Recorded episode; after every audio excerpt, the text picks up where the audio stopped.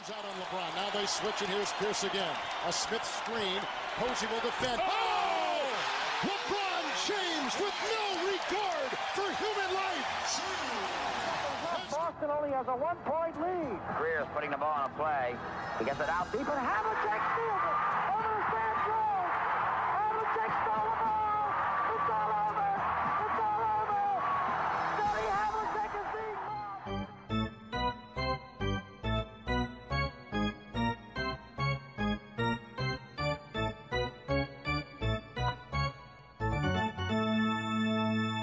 Uma final do Oeste com um herói declarado e uma do Oeste em que podemos estar perante um must-lose game. Este é mais um episódio do 24 Segundos, um podcast do projeto Hemisfério Desportivo, e hoje vamos contar com alguém que marcou zero pontos na primeira parte do jogo 4 entre Boston e Miami. E não se chama Jason Tatum. Olá, Pedro Quedas. Olá, tudo bem? Tudo bem? Consegues, consegues imitar a performance do Jason Tatum na primeira parte de ontem? Ou nem por isso? Ah, pelo menos no ataque, eh, sinto que foi a primeira vez em que me senti capaz de ser um jogador da NBA, porque de facto aquilo estava a ser uma desgraça completa. Eh, depois foi, foi interessante depois o modo como ele conseguiu virar a coisa e ainda deu um bocadinho de emoção ali no final, bastante emoção no, no final do jogo, mas aquela, aquela primeira parte, coitadinho do rapaz, aquilo não, não estava a correr muito bem, não. É, ele terminou, terminou o jogo já agora com 28 pontos, 9 ressaltos, 4 assistências, 4 em 11 de 3, mas realmente as coisas ao intervalo, até à primeira parte, no final da primeira parte, não, eram, não estavam nada vantajosas, tal como não estão para os Celtics neste momento. Uh, eles perderam o primeiro jogo e se chegámos a falar desse momento no, no episódio da semana passada, com o tal abafo do, do Bam Adebayo, que não daria vitória, lá está, dava, dava só novo prolongamento, mas perderam dessa forma um bocadinho, vamos chamar-lhe, trágica, emocionante, dramática, e depois desperdiçaram uma grande vantagem no jogo 2, tal como já tínhamos desperdiçado no jogo 1. No jogo 3 regressa ao Gordon Hayward e ganham. Há ali uma, uma sensação de, de mudança de ímpeto. Uh, ontem, curiosamente, nunca tem assim uma grande vantagem, aliás, nem sequer tem nem sequer uma pequena vantagem, quer dizer, moderada vantagem, e acabam por perder 3-1 para Miami. Achas que a série está fechada? Uh, não acho que esteja fechada porque uh, todos os jogos têm sido apertados, portanto é muito difícil uh, ter muitas certezas numa eliminatória em que tudo é tão relativamente equilibrado, mas posso dizer um bocadinho, as pessoas às vezes se calhar gostam de saber um bocadinho tipo o olhar por trás dos bastidores, o modo como se preparam estas coisas. Eu ontem estava literalmente a terminar as minhas notas para o podcast ontem enquanto via o jogo. E uh, estava preparado para fazer uma previsão de, para, para o resto pronto, da final de conferência de 4-3 para Boston, pela simples razão de terem no seu equilíbrio um pouco mais de talento, principalmente nos jogadores de topo. Uh, e depois de repente os Heat ganharam. E apesar de eu continuar a achar que os Boston no seu melhor têm um pouco mais de talento que os Heat no seu melhor, Uh, há algo nos hits, no modo como estão a ser treinados, no modo até como estão a ter uh, alguma estrelinha nos momentos certos, no modo como Certo. defendem, acima de tudo, no modo como defendem quando a coisa aperta, e o modo como de repente tudo são braços a voar e tudo são bolas soltas. Eh, essa intensidade que eles conseguem gerar nestes grandes momentos leva-me a desviar para o outro lado e a achar não que vão ganhar facilmente ao 4-1, isso acho que não. Acho que Boston tem ainda eh, reservas de quanto mais não seja orgulho para levar para ganhar mais um jogo, mas neste momento a minha previsão é um 4-2 pela simples razão da vantagem que eles conseguiram arranjar e acima de tudo o modo como estes hits jogam em que não há não se sente uma inconsistência do lado deles, às vezes o lançamento entra, às vezes não mas há uma consistência de estratégia, há uma consistência de intensidade, né, de foco, de saber o que cada um faz exatamente o que tem a fazer, uh, nem, nem mais nem menos. É quase Não é, não é, desculpa, não é necessariamente uma equipa muito uh, velha, mas é uma equipa, é uma- ou seja, é uma equipa mais madura do que experiente. Uh, ou seja, uh, o Bama da Baio não é necessariamente tem, tem os mesmos anos de NBA que o Jason Tatum. Uh, depois temos Jimmy Butler e Goran Dragic, depois tens uma segunda linha com o Duncan Robinson e o Tyler Hero, que são jovens, mas Yeah. todos eles são mais. É como se todos eles tivessem mais maturidade do que antes de experiência na NBA. É, é isso. É, e são jogadores maduros até no modo como jogam. Calhar o jogador mais wildcard, mais imprevisível, acaba por ser o Tyler Hero. E mesmo ele joga com uma confiança pouco normal num rookie. Não é? Tipo, é, há essa, ao seu jeito de maturidade. E acima de tudo, o que, Miami eh, tem de que é curioso no seu plantel é, por um lado, tens as duas estrelas claras, Butler, Bama Baio e uh, depois o Dragic, ao longo dos playoffs, né, tornou-se na terceira estrela que lhes deu tipo Para um extra. Tornou-se quase na primeira estrela. que eu já- Aliás, Ora, eu- acho, acho que já é o terceiro episódio consecutivo que eu elogio, mas ele tem estado de facto a fazer Não. a diferença. Ofensi- E Ofensivamente, então, é a maior garantia de ataque que os Heat têm, mais ainda do que o Butler, que é um jogador cuja intensidade é sempre a mesma, mas cuja eficiência no ataque varia às vezes drasticamente. Um, mas o Dragic tem sido essa fonte constante acima de tudo de ataque. desculpa, Mas- disseste varia drasticamente? Ah, nice. Não resistes, não resistes ao teu, ao teu pano, não. Drasticamente, drasticamente. Mas o que eu ia dizer, ao mesmo tempo que estou a falar destas estrelas dos hit, se pensares bem, a nível do modo como jogam, é uma equipa inteiramente constituída por role players, de uma forma curiosa. Porque mesmo as estrelas têm a atitude e o role player, fazem aquilo que sabem fazer, não tentam Uh, mesmo o Butler, que por vezes é dado, ou antes era dado, a momentos de eu sou a estrela, dei uma bola, vou ganhar isto tudo, inserido nos hits, está muito mais no flow do jogo e fazer a jogada certa sempre. E é um bocado, Mas- parece que. Mas achas que, se ele, que ele continuaria assim se não houvesse Dragic nestes playoffs, por exemplo? Se estivesse a jogar o Nano em vez do Butler, não achas que. Pronto, o Nano neste momento, em vez Acho. do Butler, eh, daria muito menos. Eh, não achas que o Butler sentiria a pressão de. pressão e mesmo vontade de fazer um bocadinho hero ball e, e teríamos a ver uns hit completamente diferentes? Eu acho que potencialmente sim. Eu acho que o Butler uh, é daquela. uh, embora ele tenha um ego bastante elevado, e não nos enganemos, muitas até daquelas histórias que ele partilha sobre o treino e sobre como ele é tudo muito. Ele tem um bocadinho. Ele cultiva a sua própria brand muito ativamente. Portanto, Sim. não nos enganemos, é uma pessoa com um ego do tamanho do mundo. Mas dito isso, hum, eh, há por outro lado nele uma. Ele é muito realista também em relação àquilo que ele é, à relação àquilo que a equipa consegue, em relação à forma melhor de ganhar. E ele, por não ser burro, percebeu que o Dragic, pessoalmente na forma ofensiva em que está, ele também ele, eh, ele percebe que não só é melhor para a equipa, como liberta ele de uma função para a qual ele, apesar de se tentar convencer a si mesmo que é o indicado para ter o last shot e não sei quando, ele próprio sabe que eh, não é muito consistente. E pelo menos é a minha teoria psicana, psicana, psicanálise Sim. que ele próprio sabe que não é tão consistente assim no ataque e que internamente, embora por fora diga I'm the man, eu assumo, eu sou isto e sou aquilo, ele internamente pensa, é pá, que bom ter um gajo como o Dragic para não ter de ser eu a assumir os, as jogadas decisivas no ataque todas. E acima de tudo, mas acima de tudo o que o Dragic deu foi na NBA atual, para além dos triplos e da defesa e de tudo mais disto que falamos, um segundo playmaker é essencial na NBA atual. Eh, todos querem o segundo playmaker, sejam point guard, sejam dois wings. É preciso alguém para assumir a posse de bola quando a estrela começa a ser eh, mais marcada em cima ou com double teams e tudo mais. E eles, para além de terem o playmaking do Adebayo uh, Jokic style, não é? Pronto, eh, aquele playmaking de- do, no high post, Sim. tem o Dragic que lhes oferece uma alternativa de seja quando o lançamento não está a entrar para o Butler, ou seja quando o Butler é double team, portanto se, se começa a entrar muito para o sexto, assim. Quando o Butler não está a resultar, eh, o Dragic foi se tornando, ao início era um bocado o plano B, e o plano B estava a correr tão bem que quase se tem tornado o plano A de ataque. Eh, Deixa-me quase- destacar aqui um- uma estatística que estava, estava à procura. Tinha visto a do, a do, ontem, do jogo de ontem, tinha à frente e depois fui, fui confirmar nos outros jogos.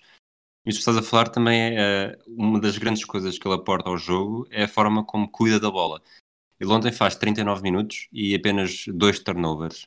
No, no jogo 1 faz 39 minutos, um turnover. No jogo 2, 34 minutos, dois turnovers. Uh, no jogo 3, curiosamente, só joga 28 e faz 5 turnovers e é o jogo em que perdem. Portanto, ele também traz este critério, como tu disseste, numa fase em que é muito, que o jogo é mais rápido e há muito mais lançamentos, uh, ele traz um critério que ajuda a cuidar melhor a bola numa altura em que as posses de bola, uh, havendo mais, é certo, mas parece que são cada vez mais importantes que não haja, uh, cada vez mais importante que não haja turnovers. E, e para mim, muito importante nisso, para além da inteligência dele jogar, estamos a falar de um jogador veterano, por exemplo, o Tyler Hero, que ontem jogou de forma incrível, não deixa de ser um gajo que volta e meia faz passos completamente loucos para todo lado, no frenesim de fazer coisas, não é? Tipo daquele Sim. quase frenesim da juventude. O Dragic é um veterano, uh, já foi mais inconsistente na liga, também aprendeu, também... E, e, aprendeu com um dos melhores, porque ele cresceu na sombra do Steve Nash, não é?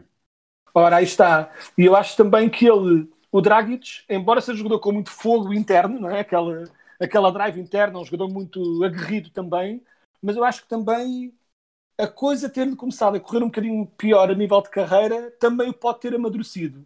Não é que ele tenha perdido a confiança, mas, tornou, mas eu acho que ele sabe que, não sendo já um titular garantido, agora tornou-se, mas não sendo um titular garantido, ele sabe que qualquer erro é apto a mandá-lo para o banco, outra vez de novo. Portanto, cuida muito bem da bola. Acho que ele aprendeu a ser muito inteligente no modo como cuida da bola e, acima de tudo, tem outra coisa muito, muito interessante que é. Uh, ele tem bons handles, claro que tem, mas não sendo um jogador que tem aqueles handles incríveis, Arden, Curry, não é? Que driblam por toda a gente, ele é incrivelmente inteligente no modo como dribla e ataca ao cesto. Tu vês os drives dele e eu às vezes, eu cada vez mais estou a prestar atenção ao que o Dragic está a fazer, não é? por razões óbvias. E o que é engraçado nos drives dele é que ele faz os drives ao cesto de um modo em que não há absolutamente possibilidade nenhuma de alguém tirar a bola ao meio do drive. Ou ele falha, ou lhe quebram, ou lhe tiram a possibilidade de lançamento e ele tem de repensar a jogada e passar ou fazer alguma coisa, ou ele lança e depois ou entra ou não entra. Mas nunca sentes que ele está a meter no meio de. Embora ele faça muitos drives ao sexto, nunca sentes que ele esteja a fazê-lo de uma forma destrambelhada ou para double coverage. Ele é muito inteligente no modo como ataca ao sexto. Um, e de uma forma diferente do Butler. Por exemplo, o Butler vai muito à procura do contacto, muito à procura do contacto físico e de tentar ter esse, essa dupla coisa, não é? Talvez a bola entre, se não entra, tem os lances livres. O Dragic, embora também conquiste muitos lances livres, é uma coisa mais cirúrgica, é muito preciso, ele é muito preciso no modo como, como, como joga. E ao mesmo tempo tem uma confiança do tamanho do mundo e com o jogo na linha lança um triplo do meio da rua se necessário for, com a total confiança que vai entrar também. Portanto, é esse combo interessante entre cerebral, inteligente, mas também emocional, aguerrido e cheio de fogo por dentro também, como comandos da equipa.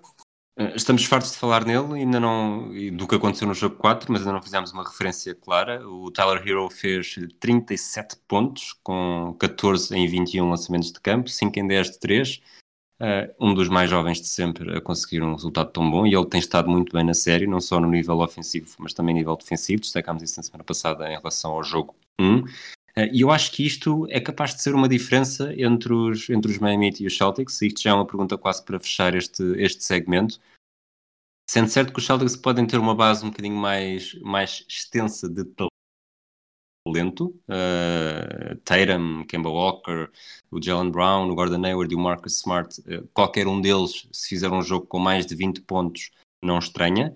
Uh, no caso dos Heat, tens o Adebayo, o Butler e o Dragic, mas depois tens dois, uh, dois jokers, uh, o Duncan Robinson e o Tyler Hero. Uh, é certo que o Duncan Robinson ontem esteve muito mal, Sim. fez apenas 3 pontos, todos da linha de lance livre, falhou 4 triplos, 5 lançamentos de campo. e o Tyler Hero que fez 37 pontos, portanto, em, e não me espantava nada que num jogo 5 fosse ao contrário, o Duncan Robinson fizesse 30 pontos e resolvesse o jogo. pegando nisto, a pergunta que eu te faço, e que já, já respondeste de alguma forma, é se vês algum caminho para a série acabar 4-3 para Boston, ou se podemos já encomendar o nome Miami Heat como campeão do Oeste. É, o caminho existe, e o caminho que existe é, em última instância, a o top, uh, não é? o, o talento de topo está mais do lado de, de Boston. Sei lá, para dar um exemplo, dos top 8, dos 8 melhores jogadores nesta, tipo, entre os dois plantéis, um, Boston tem 5, Miami tem 3. Ou seja, Boston tem uma vantagem de talento de topo. O, o, os que os Heat têm é uma rotação não só mais equilibrada, Boston sofre mais quando tem de ir ao banco, uh, não sofre tanto como devia sofrer, sofrer para o desnível de talento que tem, mas sofre, não obstante, um bocado quando tem de ir ao banco. Os Heat sofrem menos. E acima de tudo, mais do que sofrer menos ou sofrer mais, é acima de tudo como todos é, e aí eu dou um bocado o duelo Brad Stevens Polstra tem sido uma das partes mais fascinantes uh, deste todo este confronto. Quando um mete zona o outro depois ataca de uma forma. Estão sempre um bocado a, a degladiarem-se a nível de estratégia. Uh, mas o que o Spolster conseguiu ali para mim é esta capacidade de todos fazerem o que eles chamam o buy-in. Todos sabem exatamente o que têm de fazer exatamente como. E falámos aqui do Tyler Hero, Duncan Robinson, tens também o Jay Crowder, que é outro jogador que está sempre apto a mandar umas bombas cá de fora e que defende bem e que é, ou seja, eu vejo uh, se o talento de topo de Boston uh, chegar ao de cima, é possível. Eu não acho que vai acontecer, mas com uma última nuance para terminar. Tudo depende se o Adebayo está muito ilusionado ou não porque ele, ele no jogo de ontem ficou agarrado ao pulso e via-se que estava à rasca do pulso. Uh, no final do jogo aquilo estava a ser muito sofrível para ele já. Se for algo que o faça perder jogos, então Boston está na luta, porque se é Adebayo a coisa muda muito de figura. Se Adebayo não perder, ou se jogar uh, só moderadamente limitado, se for uma coisa relativamente tranquila, então hum, a minha previsão seria 4-2 para Heat no sentido de Boston ainda, ainda consegue ganhar mais um à força de, da garra deles, mas que Heat tem demasiada, como falávamos, não é tanta experiência, mas aquela tem demasiada maturidade para deixar a coisa fugir do, pronto, de, mais do que isso. Ok. Vamos passar para o Oeste. Passamos de uma série que está 3-1 para uma que vai ficar 3-1 esta noite. uh, que vai ficar, desculpa, que pode ficar 3-1 esta noite. E a pergunta que eu te faço, eh, pegando no, naquilo que disse no, na introdução, é se isto é um must-lose game para as duas equipas, porque os Nuggets, pelos vistos, só conseguem ganhar séries depois de estar a perder 3-1, e os Lakers, exatamente por isso, provavelmente até nem sequer querem, nem sequer querem ficar a ganhar 3-1 só para não correr o risco. Ah, pá, sim, uh, eu, eu até fiz ontem, tipo, estava numa conversa qualquer do WhatsApp com vários pessoal e criei um, um falso tweet do hoje a dizer que o Lakers Front Office estava a, a, falar com a equipa para eles perderem os próximos dois jogos. Era, foi antes de, de, dos Nuggets ganharem uh, para evitar a situação do 3-1, que é, pronto, é, pronto, é, que é daquelas coisas que parecem realistas, mas uh, quase garanto que pelo menos alguns já pensaram isso. Tipo, e pessoalmente malta mais. O aspecto psicológico, não é? É a parte psicológica da coisa. Uh, obviamente que nenhuma das equipas, uh, tipo, nem os Lakers querem ficar 2-2, né? nem os outros querem ficar 3-1, como é óbvio é óbvio, como é óbvio, mas uh, é curioso que é o que eu acho que vai acontecer. E vai ser interessante ver depois psicologicamente como é que isso vai afetar os restantes jogos, porque eu acho que do que tenho visto a grande coisa que tem distinguido e que eu, no início dos inícios da temporada, quando vi o plantel dos Lakers, uma grande dúvida que tinha, mais do que as duas estrelas, porque as duas estrelas são ótimas. E não só são ótimas, como LeBron e AD não só são excelentes jogadores, como têm jogos completamente complementares. Portanto, era o caso claro de não só o talento era insano, como a combinação do talento é perfeita. E não sei se concordas, neste momento, uh, se é certo que durante a temporada pode haver alguma discussão, uh, neste momento são claramente, de longe, os dois melhores jogadores ainda em prova. Ah, sim. Não é? É que já não, eh, tipo, qualquer, qualquer um que pudesse entrar na discussão, o Giannis e o, e o, e o Kawhi Leonard e, e mesmo o Paul George, houve uma altura que será que, mesmo na dupla com Kawhi, será melhor que a dupla yeah. LeBron Anthony Davis. neste momento, quem é que é o terceiro melhor jogador em, em prova? Uh, o, Nem sequer mim, claro, não é? uh, para mim, o terceiro melhor, ou pelo menos a nível do que do teto que tem, a nível das coisas que consegue fazer, será o Jokic. E que mesmo Para assim mim. está, está vou, vou ser um bocadinho exagerado, mas vou dizer anos-luz de tanto LeBron James como Anthony Davis, sobretudo nestes momentos de. Não que o Anthony Davis tenha uma grande, uma grande eh, experiência neste tipo de jogos, mas, mas está longe de conseguir resolver um jogo completamente sozinho como do que os outros dois. Yeah. A grande, pronto, eh, ainda assim, o Jokic, embora, por exemplo, a nível defensivo está. Essa para mim é a grande coisa que para mim separa o Jokic do Davis. É pronto, a parte defensiva, né? porque o Davis consegue resolver o jogo nos dois lados do campo e o Jokic, o máximo que faz na defesa é ser um ressaltador bastante bom e ajudar pelo menos nessa parte da defesa, mas pronto, obviamente é um defensor fraco e lento e tem as suas limitações. O Jokic tem o potencial dele ofensivo, não só a nível do que ele faz individualmente, mas a nível do modo como toda a equipa joga à volta dele, um bocado como o impacto que o Steve Nash tinha, que não é necessariamente uh, explicado pelas stats puras e duras, mas pelo modo como a equipa jogava à volta. Ou seja, nesse sentido, eu acho que o Jokic é o claro terceiro melhor em um, terceiro melhor em campo uh, neste momento. Mas não deixa de ser absurdo, pronto, os Lakers têm os dois melhores. é? Tipo, não é só a questão de terem a melhor dupla, é a questão de individualmente, vendo jogador a jogador quem é os, os melhores que lá estão, eles têm o 1 e o 2. E isso é um grande impacto. E, embora uh, eles tenham um grande, falando dos Lakers outra vez, a nível da equipa, embora eles tenham um grande desnível de talento a seguir aos dois primeiros, mas tipo, considerável, uh, maior do que se calhar quase todas as outras equipas. E eu digo maior, eu até vou dizer maior do que se pensaria no início da temporada.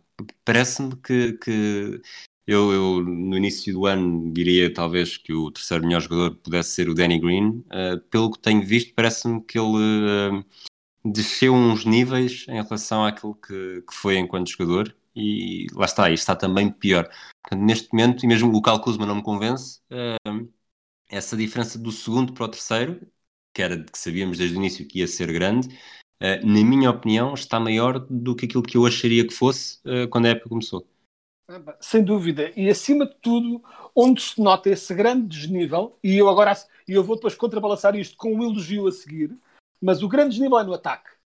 Porque LeBron e AD podem fazer pick and roll a, to a torta e a direito, mas volta e meia o pick and roll vai ser bloqueado e o modo como se combate o bloqueio do pick and roll é um kick out para um lançador que está livre. E eles têm sempre lançadores livres. E o problema é que muitas vezes os lançamentos não entram. E quando os, lançamentos, quando os atiradores de Lakers estão a acertar triplos, acabou-se a conversa. Uh, se houvesse garantia de que eles estão sempre a meter os seus triplos, não há nenhuma equipa perto do nível dos Lakers neste momento na NBA. Mas o grande fator dos Lakers é que nem sempre os lançamentos entram. E quando os lançamentos de fora não estão a entrar, eles ficam totalmente dependentes de LeBron e AD a atacarem o sexto. E ao fim de algum tempo a coisa não, é? tipo, não dá, né? não, eles não podem marcar 50 pontos cada um. Tipo, eventualmente os lançamentos fora têm de entrar. Por outro lado, uma coisa que me surpreendeu pela positiva, não só ao longo da temporada, mas também no modo como está a refletir nos playoffs, é que, embora eu soubesse que havia vários defensores competentes na equipa dos Lakers, a defesa deles está a um nível uh, que eu nunca pensaria que pudesse estar.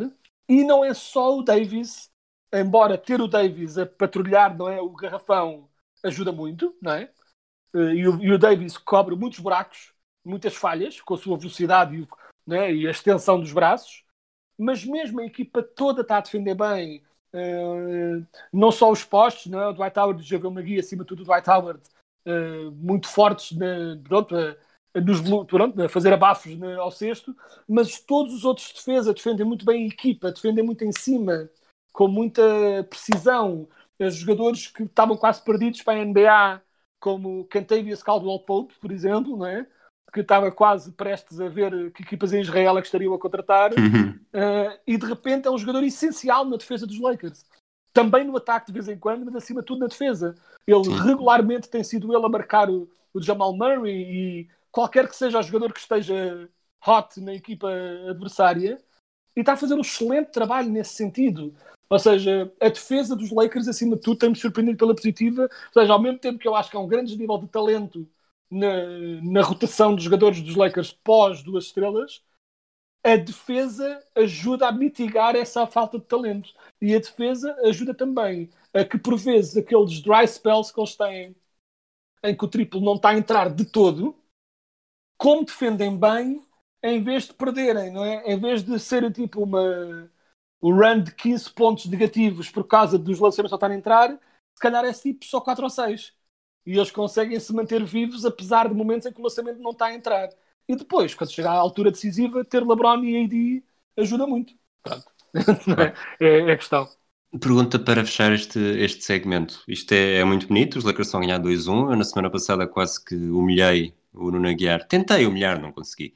Uh, quando ele me disse que os Lakers só tinham, acho que não sei se ele diz 33% ou 35% de hipótese de ser campeões, e eu, eu disse-lhe que era claramente mais de 50%. Uh, ah, continuo a achar isso, atenção, mas está, estivemos a um pequeno pormenor uh, de, dos Nuggets estarem a vencer a série por 2-1 e não me parece, uh, ou melhor, não, não, não vou dizer aquilo que me parece, vou-te perguntar primeiro se, se achas que seria injusto se os Nuggets neste momento estivessem a vencer por 2-1 e, e se o 2-1 para os Nuggets neste momento te faria mudar uh, a agulha um centímetro que fosse em relação ao que vai acontecer no Oeste?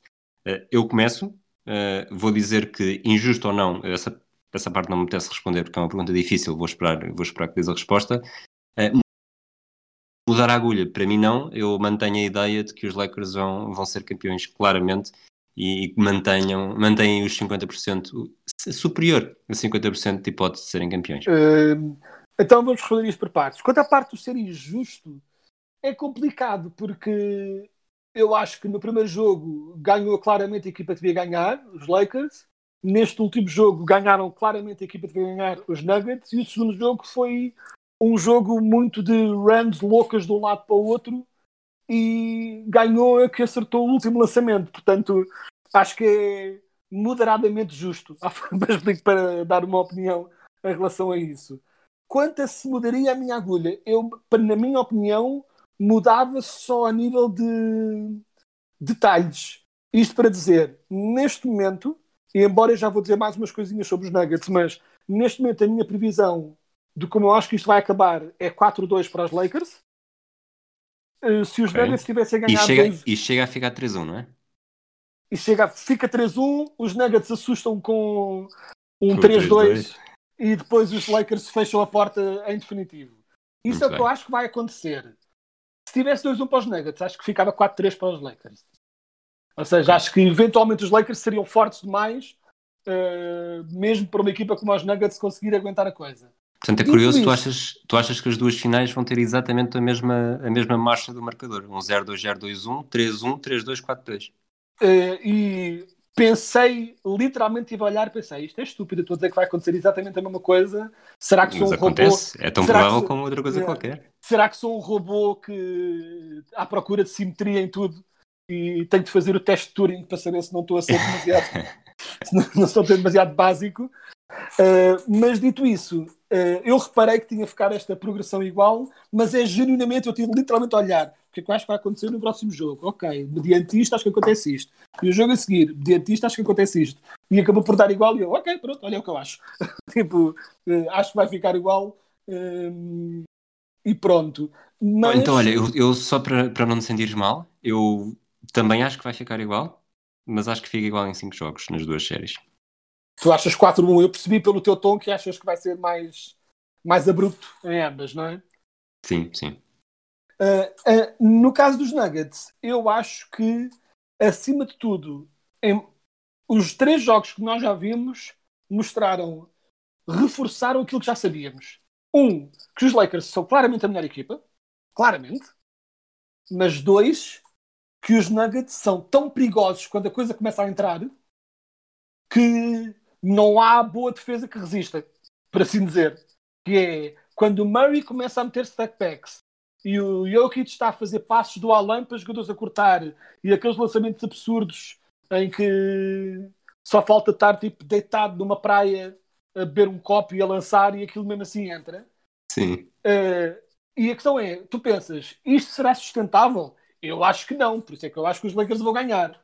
Mas ao mesmo tempo, uh, a conversa de não há maneira disto continuar assim tem acontecido desde o início quando eles estavam a levar na boca de Utah e começaram a recuperar. Que é, isto não é sustentável, isto não é sustentável, isto não é sustentável. E aqui estamos. E eles estão na final de conferência. Ou seja, uh, eu acho que as duas equipas são exatamente o que são. Os Nuggets, uma equipa capaz de muitos altos e baixos no próprio jogo, dentro do próprio jogo. Uh, e os Lakers, uma equipa muito mais consistente, em última instância melhor, em última instância com o melhor talento de topo e, acima de tudo, não só um jogador que está a começar a assumir os grandes jogos como o Davis, como um jogador que já assumiu 300 milhões de grandes jogos a torto e a direito e que não, está, não podia estar menos assustado e menos nervoso com o momento. E, em última instância, acho que isso vai dar a vitória aos Lakers, mas confesso que passo isso com a noção de que os deuses do basquetebol podem estar a preparar outra brincadeira, porque os Nuggets simplesmente são o que são. E já agora, só para mais uma bicada no Nuno Aguiar, neste momento, se tivesse de dar uma porcentagem de sucesso de título aos Lakers, qual era o número que dizias? É certo que já temos, já temos uh, três jogos de um lado e quatro do outro. E na altura só havia um. Então, vamos fazer isto, uh, vamos fazer isto de forma parvamente matemática de cabeça, assim, coisa, porque eu não estava à espera desta pergunta. Então, 25 era, se fosse 25%, era igual a todos os outros não é? Tipo, em, todos com a mesma possibilidade, sim. Todos com a mesma possibilidade. Não.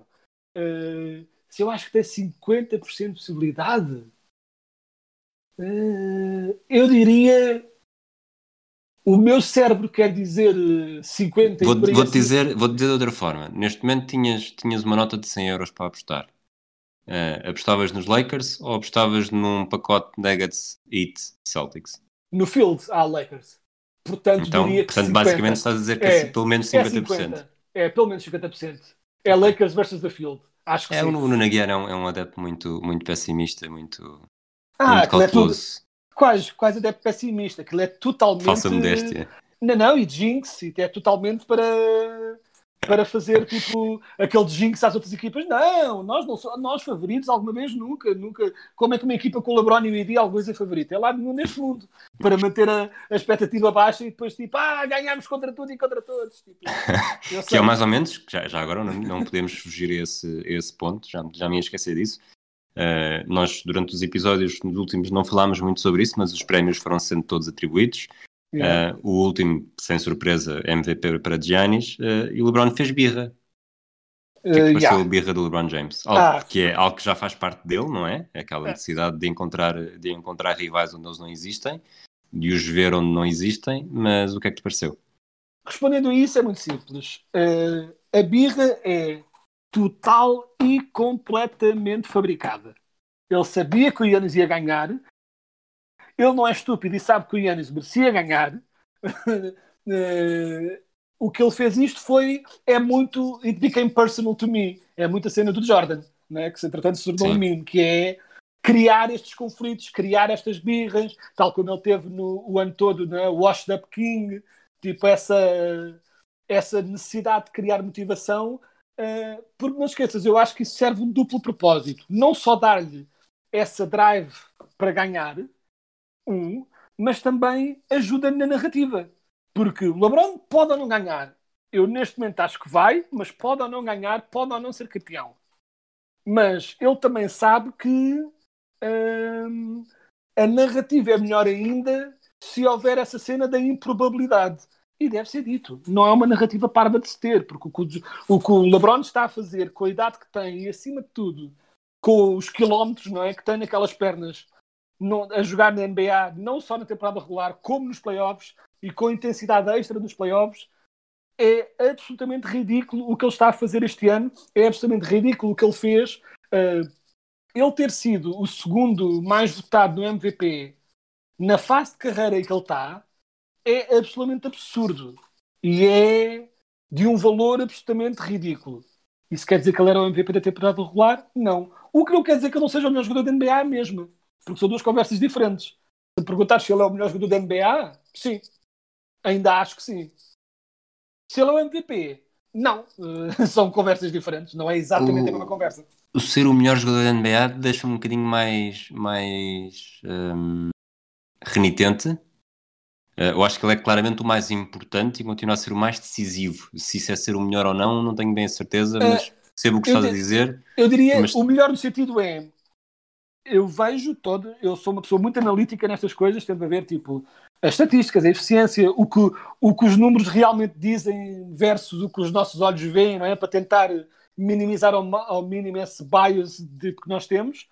Dito isso, avaliado tudo isso, se houvesse aquela pergunta clássica, estás a fazer uma equipa para derrotar os Monstars, não é? Tipo, uma- tipo, a equipa perfeita, a melhor equipa, não sei quanto. A minha primeira escolha continua a ser o LeBron. Pois, mas por Eh, ser, lá está, mas por ser o mais importante e mais decisivo, não necessariamente por ser. Pronto, se isso é Pois, melhor ou não. Eh, Se isso é, percebes? é, uma, é uma definição de melhor eh, complicada, porque, por exemplo, há jogadores, o LeBron, embora esteja melhor defensivamente este ano, tem estado a defender bastante bem, ele já não é o two-way player que já foi. Porque ele, para conseguir, para continuar a ser tão fulcral como é no ataque, invariavelmente tem de descansar um nadita mais na defesa. Não está a descansar tanto como o ano passado, porque o ano passado foi, vamos ser sinceros, um bocado vergonhoso. Ele basicamente não lhe apetecia defender o ano passado. Um, este ano está muito melhor no sentido, mas já não é um two-way player como em tempos foi. Não é? Já não é um candidato a, def- a jogador defensivo Sim. do ano como em Sim. tempos foi. E nesse sentido, há jogadores mais completos. O próprio Anthony Davis, não é? Sim, e o Giannis. O Giannis é O MVP Giannis- e jogador defensivo por do ano. causa, por causa dessa cena completa. Por causa, o Kawhi é a mesma coisa. Eu acho que eu acho que se imagina uma equipa como Charlotte, eu sei que Charlotte não foi a pior equipa, mas estou a pensar numa equipa má que tenha tido um mau registro e que, e que não tenha grandes estrelas. Eh, para meter uma estrela numa equipa para alcançar o melhor resultado possível na fase regular, eh, para mim neste momento eu escolhia Giannis claramente à frente do LeBron Ah. James. Ah, para mim também. Para mim também. Mas mais uma vez, temporada regular. Eh, por isso é que eu acho que o MVP do Yannis é claríssimo. E acho que vai ser um bocado estranho para o próximo ano, porque eu acho que o Yannis vai ser candidato a MVP outra vez e a malta vai hesitar em dar-lhe um terceiro, pessoalmente com, não é? com a- as exibições não más, mas eh, não incríveis dos playoffs. Hum, eh, mas eu acho que o Yannis, a nível se, se- se eu quero ganhar, se eu quero ter o primeiro first seed, a minha primeira escolha é o Yannis. Percebes? Exato. Uh, se eu quero ganhar um jogo agora, né, jogo 7 das finais, e eu quero ganhar esse jogo, então aí a minha escolha, e é estranho dizer isto porque já passou tanto tempo, ele está há tanto tempo no, né, no topo da montanha, mas ainda assim eu acho que continua a ser o LeBron. Por causa também da experiência, obviamente que a experiência também conta nesse sentido, não é? Tipo, nesta, neste frame of mind que estamos a falar especificamente, não é? porque ser o melhor é sempre um combo entre pique físico e pique mental. É? Não é? Os jogadores muitas vezes entram com as capacidades atléticas no máximo, mas ainda não têm a força mental para ganhar. E depois vão ganhando força mental e vão perdendo capacidades atléticas. E alguns ali no meio é o que se chama o prime, não é? Do jogador. Quando ele está a carburar ne- nos dois lados, tanto a nível de confiança em jogo e de experiência de grandes momentos, mas também de capacidade para executar. O que é bizarro no LeBron e deve ser elogiado é o modo como ele tem tratado o corpo dele ao longo da, da carreira toda, de modo a que o déficit atlético seja. Existe, ele não tem o mesmo atleticismo que já teve em tempos, é pá, mas a quebra devia ser muito maior e não é. Ele é bizarro, a quebra devia Vamos- ser maior. Vamos fechar este, este assunto com uma pergunta hipotética e que te peço uma resposta rápida, sem, sem até porque não queremos alongar muito mais o episódio e sem grande, hum, sem grande raciocínio, se for possível. Exato. Eh, imagina que o LeBron James ganha este ano, é o quarto título da carreira, não é? Estou estou a fazer bem, tanto tem dois em Miami, tem um em, um em Cleveland, terá um nos Lakers. Eh, os Lakers entram na próxima temporada, muito possivelmente, como grandes candidatos ao título. Imagina que ele ganha um quinto título. E a pergunta que eu te faço é: o que é que é mais impressionante? Eh, os títulos do LeBron James, portanto, dois em Miami, um em Cleveland, nas circunstâncias em que foi, e dois nos Lakers, eh, nas circunstâncias em que foi também, porque ele já lá está, já não é, já não é um jovem, será com um com 35, outro com 36 anos, ou os seis do Michael Jordan, que foram todos na mesma equipa, com, numa era radicalmente diferente, com um fim de carreira ou uma interrupção de carreira pelo meio. Um, sendo certo que são 5 contra 6, mas 6 são sempre na mesma equipa, 5 são mudar de equipas, uh, super equipas, uh, Cleveland que foi um bocadinho ele contra o mundo. Uh, o que é que te parece? Achas que há, achas que há disputa ou, ou, continua a ser Jordan sem. E estamos só a falar da importância dos títulos e dificuldade dos títulos, não de quem é que é o melhor jogador. Não quero entrar nessa, sim, nessa sim. luta. Eu acho que, de um modo geral, e até mesmo quando o LeBron tinha, estava nos hits, uh, mas de um modo geral, no cômputo geral dos títulos, os títulos do LeBron são mais impressionantes do ponto de vista do que ele teve de fazer para os conseguir. Uh, acho que o Jordan tinha uma estrutura melhor à sua volta. Uh, se, se, é mais impressionante 5 ou 6. 5 em 3 equipas, numa é. final uh, contra, os, contra os super Golden State é. Warriors tinham acabado de bater o recorde da fase regular, dois títulos com os Lakers, um deles no ano de, da morte do Kobe. É, é isso, é. Uh, sem entrar na outra discussão, eu acho que a outra, com cinco títulos, a outra discussão fica muito interessante. Uh, mas tirando essa discussão, olhando só exclusivamente para esta pergunta do que é que é mais impressionante, acho os títulos de LeBron ainda assim mais impressionantes, mais okay. improváveis, mais difíceis de alcançar. Se isso significa que é melhor ou não o feito, é percebes? É porque é diferente dizer se é mais impressionante e mais difícil de alcançar ou se é melhor 6 sem derrotas não deixam de ser 6 sem derrotas. Claro. Percebes? Não deixa de ser 6 sem derrotas. Um, mas ainda assim, olhando para cada título, uh, não vou alongar, mas vou de outra forma. Olhando para cada título individual do LeBron e olhando para cada título individual do Jordan, acho que há mais títulos do LeBron que são feitos mais impressionantes do que há títulos do Jordan que são feitos impressionantes. Percebes o que eu quero dizer? A nível individual, olhando título a título, como um combo, o que é que é mais impressionante? Aqueles 5 títulos ou aqueles 6 é um bocadinho coin toss, mas daria uma leve vantagem ao LeBron nesta hipotética discussão. Corrijo-me se eu estiver enganado, o LeBron James está a caminho da décima final, não é? Yeah. E isso é absolutamente ridiculamente impressionante porque as pessoas às vezes, na ânsia de ah, perdeu tantas finais e o Catano, esquecem-se também que um, que chegou lá, uh, não, que chegou lá, equipas. não é? Um, e digo isto sem qualquer desprimor ao Jordan, que uh, neste momento continua a ser o meu melhor jogador de sempre. O Jordan ganhou 6 sem espinhas, mas teve lá 6. O que, ou seja, o que quer dizer, ele não fez 6 temporadas. O que quer dizer que é, houve uma série de temporadas em que ele não chegou lá. Portanto, Verdade seja dita, o Oeste do Michael Jordan era muito mais difícil que o Oeste do LeBron James. Claro, era diferente. Muito era, mais difícil. Era pronto, tipo, ele apanhou primeiro com os Celtics, do, com o final do reinado dos Celtics e depois apanhou logo na boca a seguir com, com os Bad Boy Pistons. Pronto. Uh, depois, quando era Knicks e Lakers, é, eram equipas muito fortes, mas aí se acho equiparáveis a algumas equipas de este que o LeBron defrontou.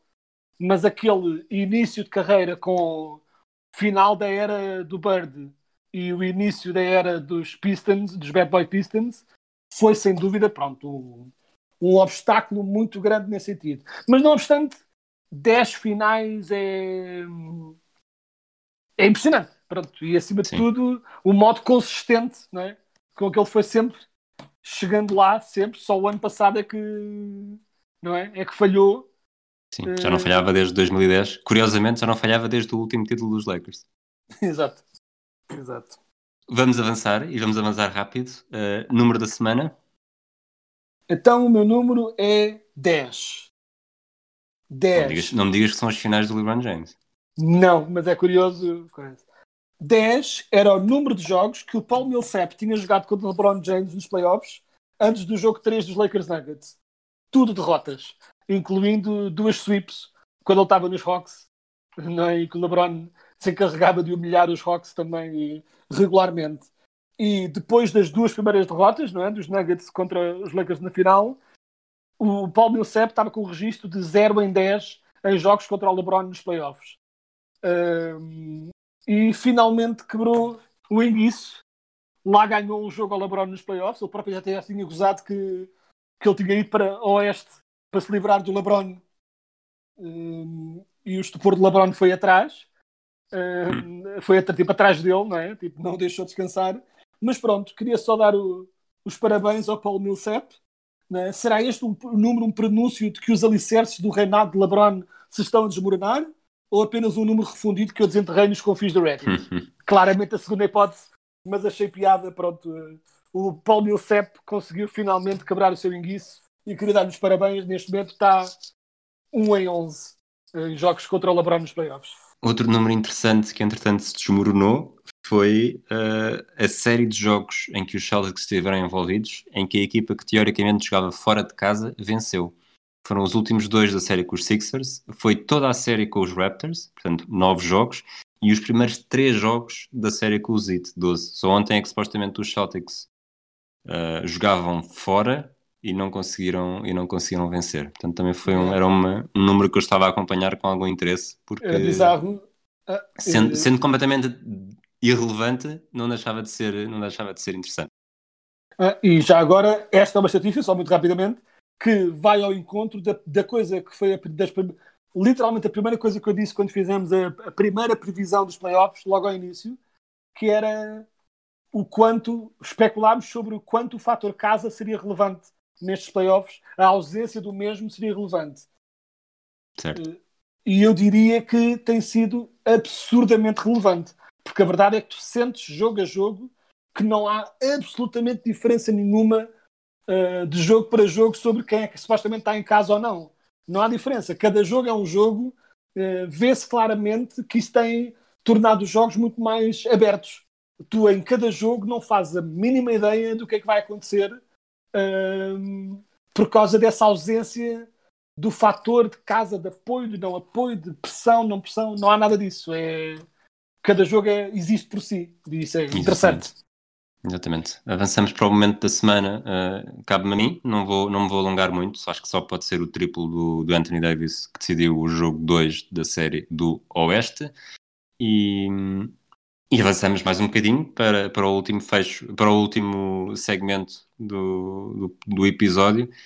Este é o episódio número 41, portanto já houve, já houve 107 jogadores a utilizar o número 41 na NBA.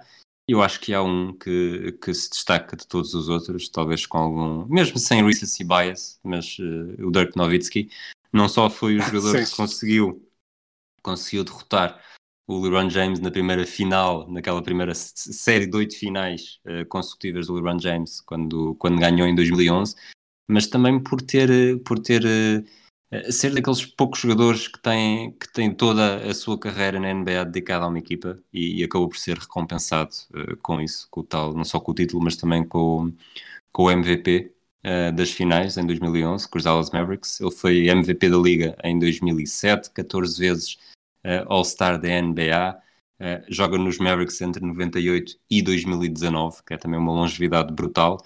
Termina com mais de 30 mil pontos, com mais de 11 mil ressaltos. Acho que é um, era um jogador antigo, foi um europeu uh, que ajudou a abrir muito caminho para outros depois dele, como ajudou a mudar um bocadinho a visão. Não que antes dele não tivesse havido outros europeus com muita qualidade, como Petrovic e o Sabonis, por exemplo, mas acho que o Dirk Nowitzki essa conversa começou a morrer de vez e agora o, ele passou o testemunho da melhor forma para o Luka Doncic, portanto Dallas, pelo menos há, há, há, mais de, há quase três décadas a fazer, hum, a fazer muito pelo, pelos jogadores europeus na NBA. Não sei se tens algum comentário a fazer. Não, eh, é, este é óbvio, o Dirk Nowitzki é um dos melhores jogadores de sempre e foi um gajo que teve de quebrar uh, quase até ao momento, até ao segundo em que foi campeão, estava a quebrar estereótipos e, e por não esquecer, porque ele não só teve de quebrar o estereótipo não é, do, do europeu fraco, não é, tipo que não está ao mesmo nível de intensidade com o americano, todas essas coisas. Sem nervo, sem fibra, tudo aquilo, é? aquelas palavras não só que todos esses, todos esses clichês todos que ele teve de superar, mas mesmo depois de já ter superado esses clichês, quando foi MVP, né? Ou seja, mesmo quando já toda a gente dizia, ok, não vi que é incrível, não, é? não, não lhe daria o MVP se não achasse isso, uh, mesmo assim, depois teve de quebrar, não é? Uh, claro que, obviamente, o MVP, aquele MVP awkward, como foi este ano do, o do Yanis, uh, não é? Que pronto, aquele recebeu o MVP tendo sido eliminado. Depois teve, parece que estavam sempre, não é? estavam sempre a aumentar, moving the goalposts, como eles dizem nos Estados Unidos, não é? Tipo, Sim. agora já reconhecemos que és bom, mas és bom quando conta, nos grandes momentos, és bom o suficiente para ser campeão, e ele provou que sim, e provou que sim com um dos supporting casts. Olha, falando de desníveis de talento, eh, estamos a falar de um supporting cast muito bem montado, com jogadores de grande valor, que eu gostava muito, mas uh, falemos de desnível de talento entre a estrela e o supporting cast, não é? Tipo, uh, eles absolutamente nem sequer eram remotamente competitivos sem Novitsky, uh, portanto é um feito ainda mais impressionante e ele merece todos os elogios e mais alguns. E para além de ser um tipo incrivelmente fixe e sempre. Ou seja, não só era um excelente jogador, como era muito humilde e completamente cómico. Portanto, merece esse crédito também. Uh, há um vídeo, dele, um vídeo dele a ler um, que ele fez para as coisas dos Mavericks, dos Mavericks, que é ele a fazer uma leitura de poesia vestido com um roupão e um cachimbo. E, a, e o poema que ele lê é as letras de uma música da Britney Spears, que é um dos melhores vídeos alguma vez criados para a internet, e só por isso ele merece os elogios também. Ok, fica aqui a recomendação então. Um abraço a todos, esperemos que tenham, tenham gostado. As madrugadas da NBA estão quase a acabar. Uh, o áudio documentário do Kobe Bryant também já vai. Na próxima segunda-feira sai o sexto episódio, que aqui comentário de, comentário de autor uh, para mim é o melhor dos oito. Um, um abraço a todos e até à próxima.